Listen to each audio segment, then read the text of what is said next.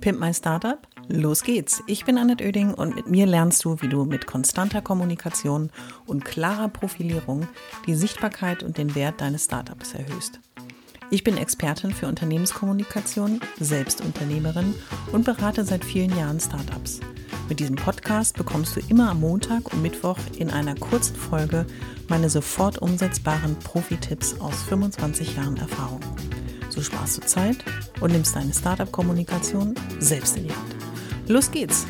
Alle wichtigen Infos zur Folge und mir findest du in den Shownotes.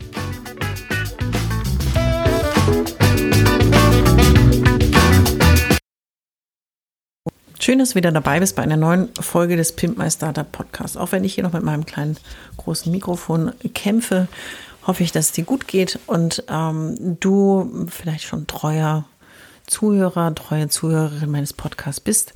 In jedem Podcast gibt es immer drei knackige Tipps, wie du weißt oder jetzt heute als erstes zum ersten Mal in deinem Leben gehört hast.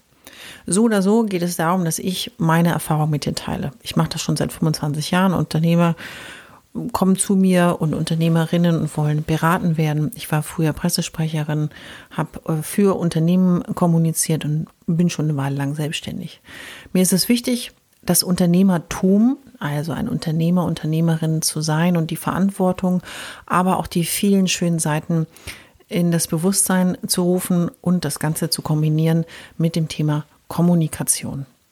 Kommunikation hat jeder unterschiedliche ja, Interpretationen davon, aber auch vor allen Dingen unterschiedliche Erfahrungen. Und was mein großes Ziel ist, einfach einen einfachen, unkomplizierten Zugang zu diesem Thema zu finden, was von vielen, wie ich finde, sehr theoretisiert wird und auch sehr äh, abschreckend formuliert wird, so dass man ohne einen Experten ja überhaupt nicht weit kommt. Ich glaube, dass jeder Gründer, jede Gründerin der beste Experte für das eigene Unternehmen ist.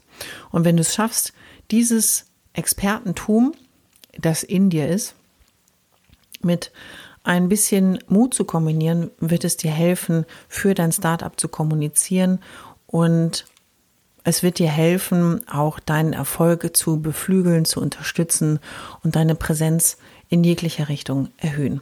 So, nun aber zu dem Thema der heutigen Podcast-Folge.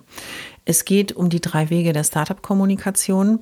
Und es gibt so an meiner Beobachtung drei typische Kommunikationsstränge, wie Startups ähm, da draußen für ihr, mit ihrem Unternehmen kommunizieren. Es gibt ja die Besonderheit bei der Startup-Kommunikation anders als in der klassischen Unternehmenskommunikation, dass es eine ganz eigene Szene ist. Ja, es gibt zwar in anderen, im Mittelstand oder auch bei so Weltkonzernen gibt es immer Branchen, in denen man sich tummelt. Aber die Kategorie Startup scheint eine eigene Branche zu sein, die ausschließlich darauf abzielt, ähm, dass das Unternehmen jung ist, dass es innovativ ist und dass es relativ, ähm, ja, verrückt wäre vielleicht nicht unbedingt der richtige Ausdruck, aber Dinge einfach anders macht und dadurch auffällt. Und es ist eine tolle Szene, es ist eine interessante Szene. Ähm, Sie hat aber auch die Verknüpfung, und das ist wiederum eine Besonderheit im Vergleich zu vielleicht anderen Unternehmen, eine besonders starke Verknüpfung zu dir als Gründer oder Gründerin und ähm, dann aber auch wiederum zwischen dem, dem Unternehmensgründer, Unternehmensgründerin und dem eigentlichen Produkt und natürlich dann auch dem Unternehmen. Denn dass jemand ein Unternehmen gegründet hat ist quasi schon die erste Top-News in der Startup-Kommunikation. Und dann die zweite Top-News ist, was für ein Produkt ist denn das Resultat dieser Gründung oder soll das werden? Oder was ist denn die große Botschaft ähm, der Weltverbesserung, die dieses Startup in die Welt hinausschreien möchte? Und diese Kommunikation zu gestalten, ähm, ist eigentlich gar nicht so schwer, wie manche sich das immer vorstellen. Aber wie gesagt, es hat etwas mit der persönlichen Überwindung äh, zu tun, nämlich die Kommunikation für sich zu nutzen.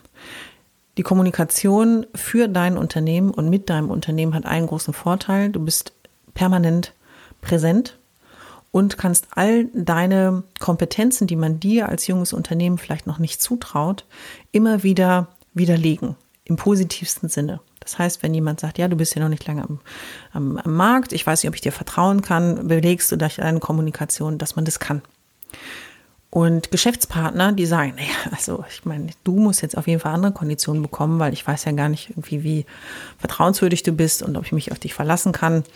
Ähm, und äh, das kannst du dann natürlich durch deine Kommunikation und konstante Präsenz ähm, auch äh, widerlegen, nicht hinterlegen, widerlegen. Und ich habe mir heute gedacht, ich zeige dir mal so drei Wege auf, wie du für dein Startup kommunizieren kannst.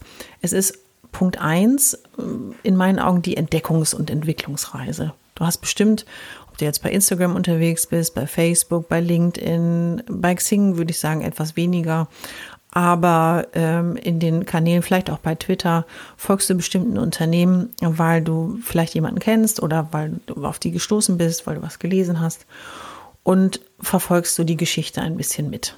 Und wer das geschickt macht, ähm, in Amerika heißt es ja fake it until you make it. Es geht nicht darum, irgendwas zu faken, sondern es geht einfach darum, schon von Anfang an, das habe ich ja schon öfter auch äh, propagiert, von Anfang an deine potenziellen Kunden, deine Fans, deine Freunde, aber auch alle möglichen Multiplikatoren, die dir in deiner Selbstständigkeit helfen können, auf dieser Reise mitzunehmen. Früher hat man sich dann zum Essen getroffen oder hat Veranstaltungen gemacht und, und, und. Und heutzutage ist es eben auch neben der persönlichen Begegnung die Presse- und Medienarbeit. Es ist die Social-Media-Kommunikation. Es ist aber auch die Mitarbeiterkommunikation, die Finanzkommunikation. Alles das, was mit deinem Einkauf zu tun hat, mit deinen Dienstleistern zu tun hat und, und, und. Alles das gehört mit zur Startup-Kommunikation und all die kannst du ja auf deiner Reise mitnehmen. Erfordert natürlich ein Stück weit Offenheit, erfordert auch ähm, die Bereitschaft, manchmal auch Fehler zu zeigen und letzten Endes aber damit auch eine gewisse Aufrichtigkeit zu kommunizieren, eine gewisse Klarheit. Ich sag mal, wenn das Ding in den Sand gesetzt hast, ist das natürlich auch eine Information, die die anderen interessiert aber das meine ich nicht im Schwerpunkt, sondern natürlich auch, ähm, wenn mal Dinge die du dir vorgenommen hast und gesagt hast, Mann, das ist so mein großes Ziel, vielleicht nicht im ersten Anlauf funktionieren, sondern im zweiten ist es trotzdem noch eine gute Neuigkeit. Und man fiebert mit dir mit, man ist begeistert, äh, wenn du neue Erfolge einfährst. Und es gibt ein paar wirklich gute Beispiele da draußen, die das echt top machen, die mit einem Produkt anfangen und so peu à peu, bis sie dann zehn haben, alle mitgenommen haben und alle schon Fans sind, bevor das nächste Produkt überhaupt auf dem Markt ist. So. Meine Option Nummer zwei, also der zweite Weg, wie du vielleicht für dein Startup kommunizieren kannst, ist ein gewisser Professionalitätsgrad, den du von Anfang an mitverfolgst. Du hast vielleicht so ein paar Startups vor Augen, gerne wo es um Technologien geht oder wo es um Finanzen geht. Weil immer dann, wenn Menschen an Finanzen denken, denken sie automatisch an blaue Bläser, weiße Hemden und äh, dezente Krawatten von Menschen, die einem gegenüber sitzen, die einem dann irgendwie Geld geben sollen. Wo ich dann denke, ja, okay, kann man so machen, aber wenn man sich vielleicht ein paar revolutionäre Finanzdienstleistungsangebote anschaut oder äh, Unternehmen, die diese anbieten, sieht man, dass Finanzkommunikation durchaus auch anders verlaufen kann. Aber einen gewissen Professionalisierungsgrad, weil bei allem, was mit Finanzen zu tun hat, man natürlich auch als Newcomer äh, ein Vertrauen relativ zügig aufbauen muss, eine Glaubwürdigkeit. Und das kann man natürlich mit diesem Professionalisierungsgrad, wie es schon ein Weltkonzern macht, auch transportieren. Das heißt, das ist die Option Nummer zwei. Von Anfang an Monster Business, Weltkonzern, Kommunikation. Hallo, wir sind ein Profiladen. Was du in jeder auch noch so kleinen äh, Kommunikationsecke den anderen spüren lässt. Option Nummer drei, und auch davon gibt es einfach viele wirklich gute Beispiele, erfordert aber wie bei der ersten äh, Variante auch eine gewisse Offenheit. Ähm, die letzte Variante ist nämlich das Thema herzlich und nahbar zu sein. Das heißt, über die Persönlichkeit der Gründer, der Gründerin, ähm, des Gründerteams auch zu kommen und zu sagen, hey, ähm, es geht hier um mich als Typ Mensch und ich habe hier ein Thema und das will ich, mit dem will ich die Welt verbessern. Und es hat sehr stark mit der Persönlichkeit zu tun, ist sehr stark fokussiert auf die Menschen und mit dieser Persönlichkeit transportierst du dann auch die Botschaft für dein Produkt, deine Dienstleistung und all das, was dein Unternehmen ausmacht. Du musst aber damit leben, bei der dritten Variante, dass eben alles, was mit dem Unternehmen passiert, sehr stark eben mit dir als Person verbunden wird. Und es ist nicht jedem recht. Deswegen ist es wahrscheinlich irgendwie eins oder auch die zwei, äh, wofür sich die meisten entscheiden. Und diese Herzlichkeit und Nahbarkeit in einer Welt, in der Menschen keine Zeit mehr haben und sich nicht mehr intensiv miteinander auseinandersetzen, fällt so eine Marke auf. Das kann eine Personenmarke sein, es kann aber auch eine Produkt- oder Dienstleistungsmarke sein. Ich glaube, äh, die Grenze existiert dort an der Stelle eigentlich nicht. Das waren meine drei Wege der Startup-Kommunikation. Die Wege bezogen sich eher darauf, was für eine Art von Geschichte du so erzählen kannst. Und alle haben aber eins gemein und das würde ich dir gerne als abschließende Botschaft von dieser Folge mitgeben. Jede Startup-Kommunikation, egal wie du sie aufsetzt, versuch sie so aktiv und regelmäßig wie möglich zu gestalten und auch umzusetzen. Denn du brauchst sie so häufig und so regelmäßig, das wirst du erst feststellen, wenn du damit richtig angefangen hast, ähm, auch Unternehmer und Unternehmerin zu sein. Ähm, immer und immer wieder brauchst du die Kommunikation, um bei den anderen auf dem Radar aufzutauchen. Ob bei deinen Kunden, bei deinen Partnern, bei all denen, mit denen du zusammenarbeitest oder also sowohl in die Richtung, dass du etwas von jemandem möchtest oder jemand etwas von dir möchte. Und Kommunikation wird immer dein Unterstützer sein. Und los geht's.